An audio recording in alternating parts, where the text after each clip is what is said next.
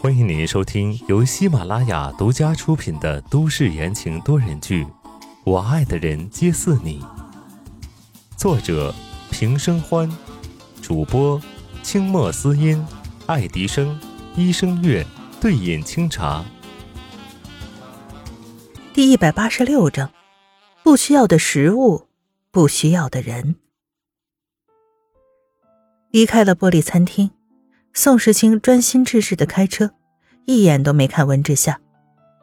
副驾驶上，温之夏一时闭着眼睛没说话，身上还披着宋时清的外套。温之夏觉得一阵冷一阵热，难受的很。他张了张有些干的嘴唇。宋，谁知他刚开口，就被宋时清略带怒气的打断了。温之夏，你是只在我面前横吗？这还是终于知道跟他说话了吗？天知道，他刚刚看他湿漉漉的站在大厅中央的时候，他有多火大，又气又急。自己心尖上的人，一根手指头都舍不得碰的人，被欺负成了这个样子。你倒是给我动手啊！不管出了什么事情，不是还有我在吗？宋时清目视前方，太阳穴冒出了青筋，眼中都是愤怒。谁淋的水？你给我煮开了泼回去，告诉他们你是宋太太，我宋时清的女人，动动手指头都能把人碾死。但是宋时清噼里啪啦的说完一通，温之夏那头却没声了。怎么着，还跟他发脾气不成？忍不住用余光扫了一眼，宋时清脸色一变，唰的一脚踩下了刹车，劳斯莱斯顿时停住。夏夏。只见温之夏紧闭着双眼，额头上不断的冒出冷汗来，脸色却奇异的出现出酡红。他一动不动的靠在座位上，好像是晕过去了。苏时清解开安全带，紧张的凑过去，伸手摸了摸他的脸，烫的惊人。夏夏，温之夏依旧没有反应，他头疼的厉害，迷糊间觉得有人在晃他，下意识的开口道。时清，我我难受。宋时清完全不知道他什么时候开始发烧的，眼中闪过了一丝懊恼，一手放在温之夏的额头上，一手给宋家老宅去了电话。李叔，你马上让医生到家里来等着，之夏身体不舒服。两三句交代完了，宋时清快速的系上安全带，一脚轰下油门。汽车轰鸣着冲了出去。抵达宋家老宅，宋世清将人从车上抱出来，急匆匆的往楼上走。李川早早的时候就在门口了，见状大惊失色：“啊，太太这是怎么了？”宋世清一边走一边道：“好像发烧了。”刚走到楼道口，苏新月刚好从走廊另一头出现，她小跑了几步过来，也很关切的道。这下怎么了？宋时清没时间搭理他，抱着人进了卧室里去。苏新月怔愣了一瞬，李川带着医生也跟进去，关上门之前，颇具深意的看了他一眼。苏新月愣愣的站着，眉眼间掠过了淡淡的忧伤，心里是说不出的滋味。他真的很紧张。他楼下的厨房传来了咕咕噜噜的声音。苏新月神色一暗，想起楼下他为他准备的宵夜，这种时候还真是讽刺啊。他缓步下楼，走进厨房，将满满的一锅汤水倒进了厕所，冲得一干二净。不被人需要的食物是没有存在价值的。楼上这个时候也忙得不可开交，医生按照常规的操作给温之夏打了退烧针。但温之夏寒气入体，作用并不是很大。啊，最好多盖几床被子，发出汗就能好了。医生建议道。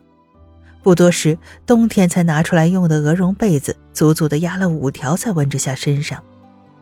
温之夏觉得难受，手脚乱动，嘟嘟囔囔的哭泣着。宋时清皱着眉头，看着现在的情况，转身对医生道。现在只要出汗就可以了吗？啊，如果还是不能好，明天我再过来看看。医生回答道。宋时清大手一挥：“你今晚别走了。”说罢，他转头对李川道：“李叔，你安排一间客房出来吧。”言下之意是要医生在家里驻守了，免得温之夏再出什么状况。等两人退出房间之后，宋时清拖过一张长凳坐在床边，不知道该发火还是该骂人。算了，反正最后不管怎么样，心疼的都是他自己。宋时清，你混蛋！温之夏发着烧，说着胡话。心里的委屈倾泻而出。什么？什么前女友还住在家里？你这个混蛋，狗屁，可恶！一连骂了一串脏字，宋时清哭笑不得。温之夏光骂还不过瘾，还伸出手来比划比划，被子都被掀开了。宋时清急忙把晾在外面的手放回去。难受，难受！你放开！温之夏虽然生病，但力气却不小，啪的一下，结结实实的打在了宋大少爷娇贵的脸上。宋时清拿不准，这小东西到底是真的还是装的？这一巴掌未免也太准了吧！好不容易等温之夏沉沉的睡过去，宋时清精疲力尽的坐在凳子上，这一夜。还是得守过去。忽的，他想起什么，给方琦打了个电话，吩咐道：“后天安排发布会，以公司的名义，我和太太还有小少爷一起出席。”交代完了发布会的细节，夜色已深，窗外黑沉沉的一片，东港也进入了深夜模式。黑色是最好的伪装，有人趁机而来，有人趁机离开。一切不能见光的交易和行动都在黑暗中进行着。海边，一辆卡车停在了人烟稀少的海滩上，两个人影抬着一个东西，慢慢的走向了海域。我擦的，你能不能用点劲儿啊？一个黑影埋怨道。另一个黑影回嘴：“老子手都要脱臼了，你他妈好意思说吗？”丫的，谁让你带个大石头？这会儿重死了，不然我们还得来回跑一趟，先摔好不就完事儿了吗？话这么多，快点干活！稀疏的星光下，两个人抬着个东西，赫然是一个人的形状。这他娘的也太重了吧！放在冰冻库里都变成冰坨坨了，你说能不重吗？做完这趟，老子要去会所好好的潇洒一下。说话间。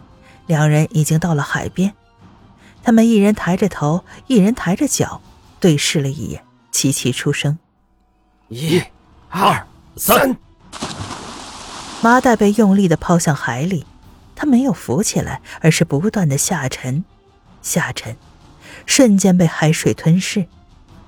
哥，你说这不会再浮出来了吧？哎，我们给他脚上套了这么重的石头，铁定沉到海底了。这就算能浮起来，那也是早被鱼啃得面目全非，谁能认出来？夜色中，卡车突突突的离开了海边，仿佛一切都没有发生过。等第二天起来，这片大海又是崭新的蓝色。听众朋友们，本集播讲完毕，感谢您的收听。